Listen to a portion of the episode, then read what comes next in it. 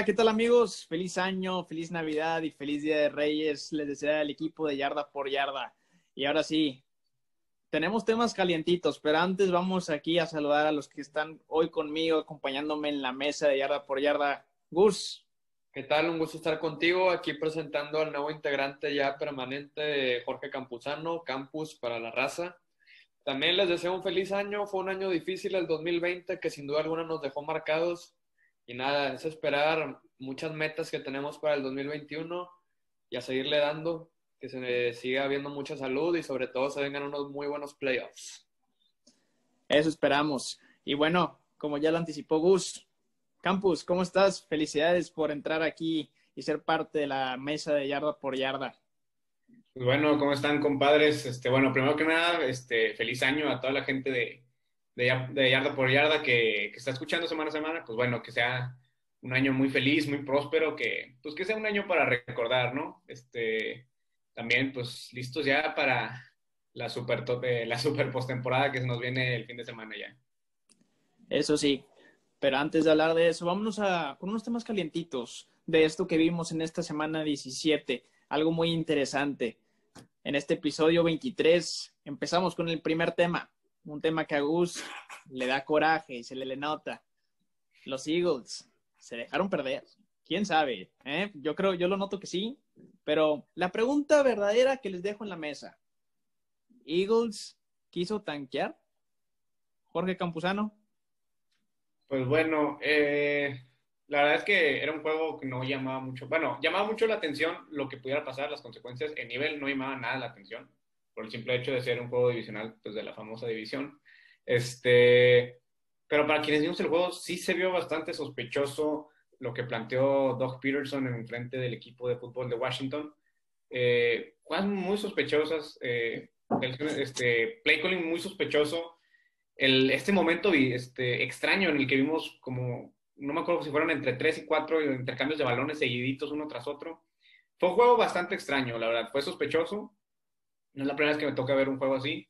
Pero eh, a propósito de esto, yo creo que en parte sí. Sí, sí se estaba tanqueando. Obviamente no, este, muchos de los aficionados de los gigantes de Nueva York especulan que estaba tanqueando para eliminarlos a ellos de los playoffs, pero creo que no va a más de eso. Creo que iba este, por el futuro de la misma institución. En caso de que los, este, en caso de que los Eagles hubieran ganado, bueno, en su defecto empatado, hubieran quedado, se hubieran quedado con el pick número 9 y ellos al perder subieron al 6. Tres posiciones en solo una, en solo una semana, pues era algo que no podía dejar pasar a Doug Peterson. Por, bueno, Doug Peterson y la gente de los directivos de los Eagles, por así decirlo. Pero bueno, eh, un cuanto sospechoso. Mm, hay gente que dice que no existe el concepto del tanqueo en sí, pero pues bueno, eh, quien habrá visto el juego sabe que las acciones fueron sospechosas y eh, para mi gusto, pues no sé si se dejaron perder, pero de que hicieron todo lo que pudieran por ganar, no lo creo. Tienes mucha razón y ahí te va. Sientan al coreback, meten a un coreback en mi vida, había escuchado su nombre. La verdad que si, si en sí buscaron el tanqueo, para mí es desagradable por falta de respeto al juego, a lo que es el fútbol americano.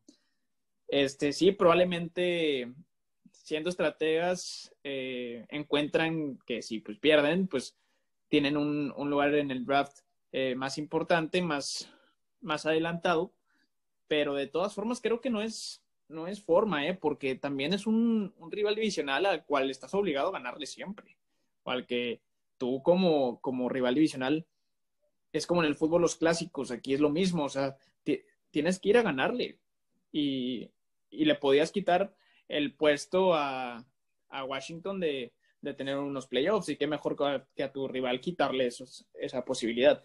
Qué mal por parte de los Eagles. Si mal no me equivoco, este, los jugadores también estaban un poco decepcionados. Se ve Jalen Hurts que, estaba, este, estaba confundido de por qué lo habían sacado. Hay, hay un video donde dice que por qué lo habían sacado si, si había notado. E, eso, eso me trae muy mala espina por parte de los Eagles que mal. A lo mejor sus aficionados están felices porque van a tener un, pick más, más arriba. No creo, menos como aficionado al fútbol americano, reprobado. Gus. Es una vergüenza y Doc Peterson debe ser despedido sin duda alguna. Es una vergüenza que en una temporada tan dura, todo lo que se logró, ningún partido cancelado, jugadores infectados a cada rato, la gente muriéndose buscando un espectáculo, porque es un espectáculo el fútbol americano y sobre todo en los Estados Unidos.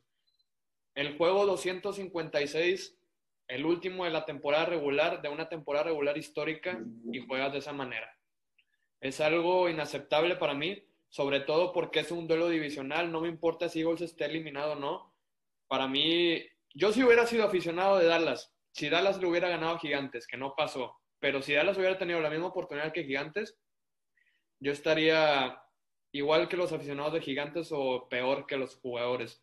Es una vergüenza lo que le están haciendo al fútbol americano sobre todo. Y ahí les doy otra pregunta. A la gente yarda por yarda, ahorita les pregunto, ¿ahora me entienden por qué odio tanto a este equipo canchoso? Filadelfia siempre ha sido un equipo que le vale literal lo que piensen los demás. Lo, es, una, es una afición hostil, es un equipo hostil, muy hablador para mí de mi parte. Y siento que le faltaron al respeto al fútbol americano de una manera muy sucia. Lo dijo Joe Judge, el coach de los gigantes. Yo, aunque estuviera en la misma posición que Filadelfia, yo coacheo para ganar y mis jugadores para ganar. El draft ya nos dirá otra cosa más adelante y ahí yo me voy a preocupar que, pero hoy estoy jugando por el amor al fútbol americano y es también, o sea, si no te esfuerzas no deberías de estar ahí, o sea, es un es la NFL y sobre todo un duelo divisional, me da vergüenza, la verdad, mucha vergüenza lo que hizo Doc Peterson, aparte teniendo para ganar el partido, porque el partido estaba cerrado. Jalen Hurst tuvo la oportunidad de anotar, cuarta y gol, ya sabemos que es, es, este, costumbre que Doc Peterson se la juegue en cuarta, aunque sea cuarta y treinta, pero se la va a jugar, no importa. Y la fallan y luego meten a este Sotfield, creo, no sé ni cómo se llama, la verdad, Nate Sotfield. Este, y, y pierden el partido. Es una falta de respeto una falta de respeto enorme al deporte, a los Giants, a la NFC East, a la NFL. Una falta de respeto. Y yo, si yo fuera el dueño de los Eagles, Doc Peterson ya no continúa en mi equipo. Pero bueno. Pues mira, realmente ese tema eh, del odio a los Eagles vendrían por más que nada por esto, pero y también lo que, lo que dice el coach de los Giants, hay que verlo también en su perspectiva, porque pues él planeaba pasar, ¿no? Entonces, yo creo que por eso es como lo que menciona. Pero lo que yo he visto es, cualquier coach va a ganar, ¿eh? Es, esto para mí es, como lo dices, es una falta de respeto. Cualquier coach va a ganar. Este, el término tanquear es utilizado por la afición, nunca por un equipo profesional. El término tanquear es algo que se inventó de a raíz de los Detroit Lions en el 0-16 que decían que perdían adrede cuando no es así, te esfuerzas, simplemente no tienes la calidad suficiente. Los Jets partiéndose, o sea, teniendo para asegurar su futuro de la franquicia en Trevor Lawrence y juegan y le van y le ganan a los Rams y luego le ganaron en su estadio le ganaron a los Browns, o sea, eso es querer, se ve cuando se esfuerza un equipo y aquí la verdad se ve una falta de esfuerzo, sobre todo en la parte del cocheo, no voy a cuestionar la actitud de los jugadores, del cocheo es que el equipo debe de querer ganar. Lo que quiere la afición es diferente, pero el equipo en sí, tú trabajas y te pagan para que ganes. Tú eres jugador para ganar.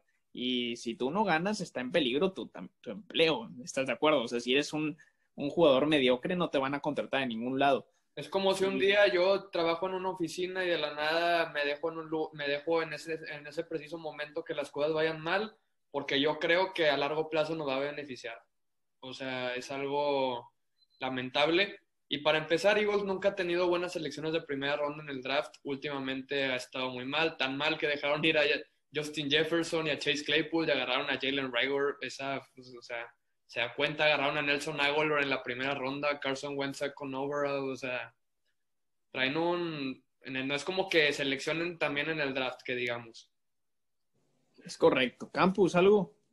Pues bueno, eh, como lo decían, este, ahorita lo que venía manejando, dicen, el concepto del tanqueo no existe. Son, son atletas profesionales de alto rendimiento que han batallado toda su vida por llegar al puesto que muchos quisieran, que es un privilegio. Mucha gente dice es un privilegio estar en la, en la NFL. ¿Es un privilegio? Eh, eh, claro que es un privilegio. Este, el término tanquear como tal, obviamente no viene este, de parte de los jugadores, por lo menos de la gente que está en la cancha. Incluso a veces ni siquiera de los coaches, viene este, por arriba. Los directivos, los GMs, los dueños, claro. Pero aquí, sin duda, no, no tiene palabras lo que, lo que hizo el estado de coacheo. También, recuerdo ahorita, tienen una, una, eh, una, jugada de cuarta y gol.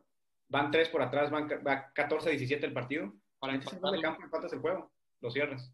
Sí, fíjate, no, no recordaba. Y claro que no, los jugadores no son culpables de eso. A final de cuentas, quien manda la jugada es el coach o el coordinador en su defecto.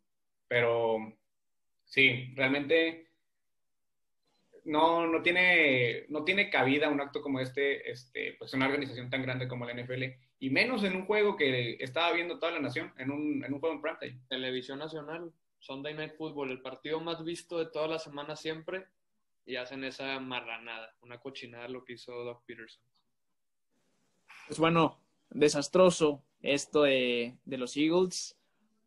Y, veremos si, fue por parte de Doc Peterson, si, si lo mandaron a decir, no lo sé, no sabemos. Pero hablando de desempleos, ahora sí, otro tema importante e interesante. Varios equipos dejan de tener un head coach y hay muchos, muchas franquicias disponibles para poder tener uno nuevo y muy interesantes. Ahora te pregunto, Gus, ¿a qué franquicia irías a dirigir? ¿Cuál, ¿Cuál vale más? ¿Cuál es más importante? ¿Cuál es más interesante? Yo voy con los Chargers. Creo que los Chargers es la franquicia más completa y a la que se le ve un buen futuro. Yo siempre lo he dicho, desde que empezó el podcast la gente no me dejará mentir. Yo siempre he dicho que Chargers es un equipo talentoso con un coach promedio y se mostró. Chargers en su momento y le iba ganando Tampa Bay creo que 21 a 21 a 7 a Saints en el Superdomo 23, a Kansas City en el cuarto cuarto por nueve puntos les estaba ganando. O sea, ahí tiene que ver mucho el game management, el manejo de juegos. También. El de Raiders también, que se les fue el primer partido que se enfrentaron. Ha habido partidos que se les han ido de la bolsa. El 45-0 que le metió Pats a, a Chargers, no me digas que eso, o sea, no creo que un jugador de la NFL le metan 45 puntos sí. Pero bueno, ya no está. Tienes un gran coreback a futuro. Justin Herbert se vio la madurez que tiene en su primer año. Va a corregir los pocos errores que cometió, porque fueron muy pocos. Tienes un gran cuerpo de receptores, Hunter Henry, Mike Williams, que para mí es una bestia en las bolas 50-50. Keenan Allen, de los mejores corredores de rutas que hay. Tienes buen corredor, Austin Eckler, también resurgió este, el corredor suplente de Chargers, ¿cómo se llamaba? Justin Jackson. Justin Jackson. La línea la van a reforzar en el draft, no tengan la menor duda. El lado defensivo es bueno. Tienen a Chris Harris, ya va a regresar. Casey Hayward, está Joey Bosa, Melvin Ingram. Regresa Derwin James, que para mí era de los mejores safeties en su momento. Así que es un buen proyecto a futuro de Chargers que con un buen cocheo creo que lo pueden solucionar. Yo personalmente, por no irme con los Chargers para poder platicar de otro, los Houston Texans es una franquicia que la empinó Bill O'Brien, pero me gusta porque tienen un quarterback muy interesante. Si no lo dejan ir a Deshaun Watson, creo que se podría armar algo bien. Pues ya, ya, lo extendieron. Pierdes a tu, a tu estrella, que era DeAndre Hopkins, pero hay oportunidad, ya sea vía trade, ya sea que le encuentren un, receptor bueno, un, un ataque bueno, te digo, cometen el error. No tanto error, porque Tonsil es bueno, el que traían con, con Miami por la tercera ronda ahorita que tienen. Pero creo que si lo saben usar, si lo saben arreglar, el equipo de Houston puede dar buenas cosas. ¿eh? Tienen a Brandon Cooks, que para mí es un muy buen receptor. No sé qué ha hecho en tantos equipos en tan poco tiempo. Las lesiones, más que nada, yo creo. y no quita que esté J.J. Watt todavía ahí, con mucha hambre de ganar. Y muy decepcionado ese equipo pero es el cocheo, en mi opinión. Lo, lo vimos desde, desde antes de que empezara la temporada, cómo Bill O'Brien estaba destruyendo a los Texans. Es una, es una apuesta interesante. Más que nada porque tienes un quarterback a futuro que es muy bueno, como lo es Dishon Watson. Para mí, top 5 de la liga sin problema. Este... Lideró la liga en yardas con ese equipo. Así con un equipo mediocre. Este, que en récord es el tercer peor, imagínate yo, yo me iría con los Texans, pero el, el mejor postor para mí, los Chargers.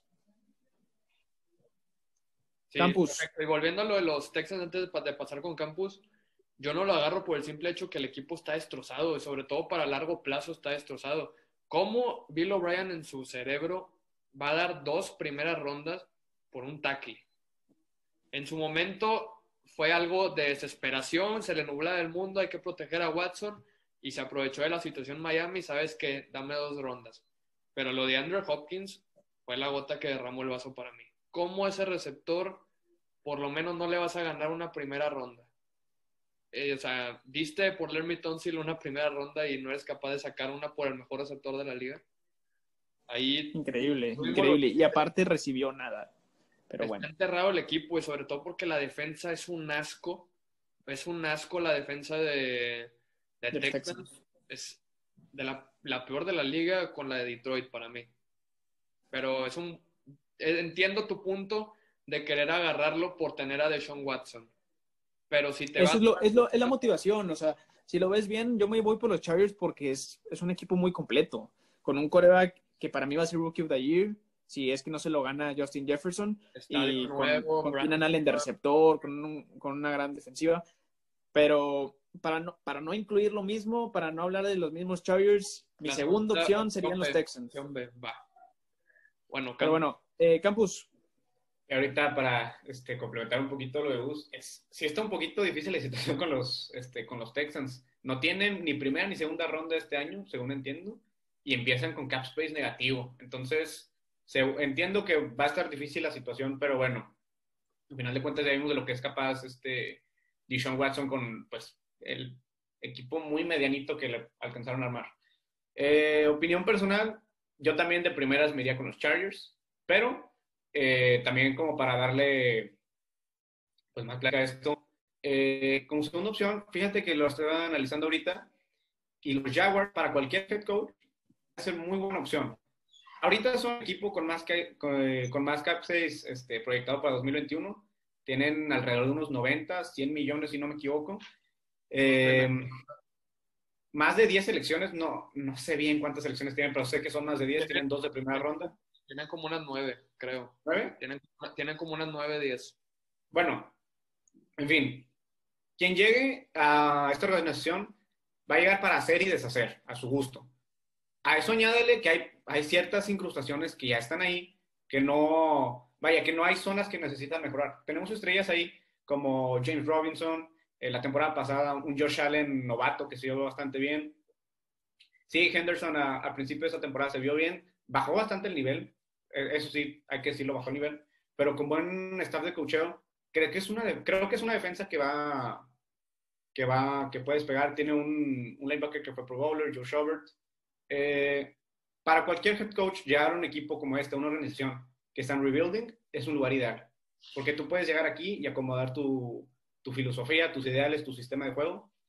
Entonces, más a eso, pues añádele las pocas estrellas que ahorita este, posee el equipo de, de Jaguars, que no son muchas, el corredor James Robinson como el, este, pues undrafted, este, sacaron una joyita ahí. Tercer, lugar en yardas. Tercer lugar en yardas, Y por lo menos entre los dos o tres mejores corredores de su clase. Entonces sí, eh, creo que por ahora este, yo, yo me inclinaría este, mucho por los Jacksonville Jaguars, pero lo que sí definitivamente es que no caería en los Detroit Lions. Es el único equipo al que de verdad no, no, no me iría. Eh, es una pena Detroit, o sea, es algo lamentable. Yo, la verdad, si fuera, si fuera head coach de ahí, primero lo primero es decidir si te vas a quedar con Stafford. Puedes perder a Kenny Golladay y a Marvin Jones en la free agency. Tu defensa está devastada. Entonces, ahí sí, sí está cañón la situación, la neta. Entonces, yo creo que los Detroit Lions sí es un equipo en el que no me gustaría estar. Tampoco no me gustaría estar en los, en los Jets. Fíjate que no me gustaría tanto, pero puede ser por Justin Fields, que lo vamos a hablar ahorita. Fíjate que lo del tema de, los Lions también me interesa mucho porque no es un mal equipo, ¿eh? O sea, quieras o no, ha perdido los juegos, pero yo sigo confiando en Matthew Stafford, ya sea que se quede o no, y si se va a otro equipo, creo que sigue siendo un buen coreback.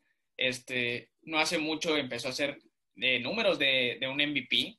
Este, creo que fue la temporada pasada antes de lesionarse. Stafford estaba jugando muy bien, pero para mí Matthew Stafford es un coreback que puede seguir sin, sin problema. Matt Patricia para mí le echaba a perder un poquito. Este, es por eso que se fue de los Lions. Tiene receptores tiene buenos, la verdad, me gusta mucho Goladay. Eh, creo que es un muy, muy buen receptor. A, el problema es que también ya van a entrar al mercado. Los dos van a ser ahí Sí. libres. Así que hay que ver qué es lo que van a hacer Yo- en la Free Agency de Detroit. Yo creo que se va a ir uno, por lo menos. Yo, si dejo ir uno, creo que, pues a lo mejor, Marvin Jones. Digo, pueden- ajá, pero pueden meter un franchise tag, ¿no? Como quiera. Sí, puede ser. Sí, puede ser. Pero, Es otra opción. pero aquí volviendo al tema, yo para mí Detroit creo que es de las más pobres para coachar. Y a lo mejor los Jets, si llegan a seleccionar a Justin Fields, creo que es algo bueno donde se puede trabajar. Pero bueno, eso es tema del próximo tema que vamos a sacar este, ahorita. Pero también otro equipo, Falcons. Los, los Falcons, fíjate que es un, es un gran equipo. Un gran equipo para coachar. Tiene un coreback que para mí, a lo mejor no es top 10, puede caer en un top 12, Matt Ryan. Tiene a Calvin Ridley que ha estado respondiendo muy bien. Julio Jones que no sabemos si se va a ir o no, pero si se mantiene en el equipo es un solidez en, en el área para los receptores. Eh, Todd Gurley no me convence del todo, ¿eh? Ah, Desde que se se fue de los Rams, Ya, ya se va. No lo van a Un poquito renovar. pobre, la verdad. No, digo, hizo nada. Sí, sí me gustaría que tuvieran un, un corredor, a lo mejor bien en un draft, quién sabe. Este, pero creo que es un equipo que como quiera daba mucha pelea. Tenían equipos contra los que iba que, que estaba muy complicado, pero los Falcons, buena opción. Y se les ¿Pero fueron les partidos, se les fueron par- ya para acabar de esto, se les fueron partidos, el de Dallas, se les fue el de Chicago, el de, Es que no dejan de ser Azul. el de Tampa, el de De los Detroit, Chargers. El de Chargers, se le han ido partidos, es un equipo que fácil puede haber estado 8-8 y a lo mejor playoffs de que con una con algo de suerte. De perdido, ¿eh? Para mí. Sí, Es un equipo con un potencial ofensivo y la defensiva deja mucho que desear. Pero bueno, en resumen, nuestras opciones, Chargers para mí, para ti Tejanos en un caso de opción B de no ser Chargers y para Campus, Trevor Lawrence y los Jaguars. son, son, Yes. son buenas opciones. Pero bueno, pasamos y bueno, este es el final de este, de este episodio. Eh, traeremos la parte número 2 en adelante, pero síganos viendo, síganos en YouTube, les recuerdo, síganos en Spotify, en nuestra cuenta de Instagram y Twitter para que siempre estén sintonizados con nosotros. Gus, Claro, un gusto estar con ustedes. Esta es la parte 1. En la parte 2 analizaremos cada partido a detalle de los playoffs que se vienen sin duda alguna increíbles este fin de semana. El episodio va a salir el viernes, de la parte 2. Y bueno, nada. Gracias a todos. Suscríbanse a todo lo que tengamos. Campus. Pues nada, agradecerles este, nuevamente, primero a ustedes por darme la bienvenida ahora sí de lleno a lo que sea la apoyada y pues a ustedes por escucharnos este, cada semana. Les recomiendo que vayan quedando los pendientes de entre semana para que el fin de semana se echen en el sillón y no hagan nada más que ver NFL.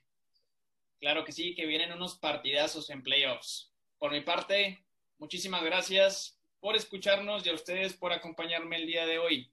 Síganos sintonizando, yarda por yarda, no lo olviden. Muchas gracias. Bye. Gracias. Nos vemos.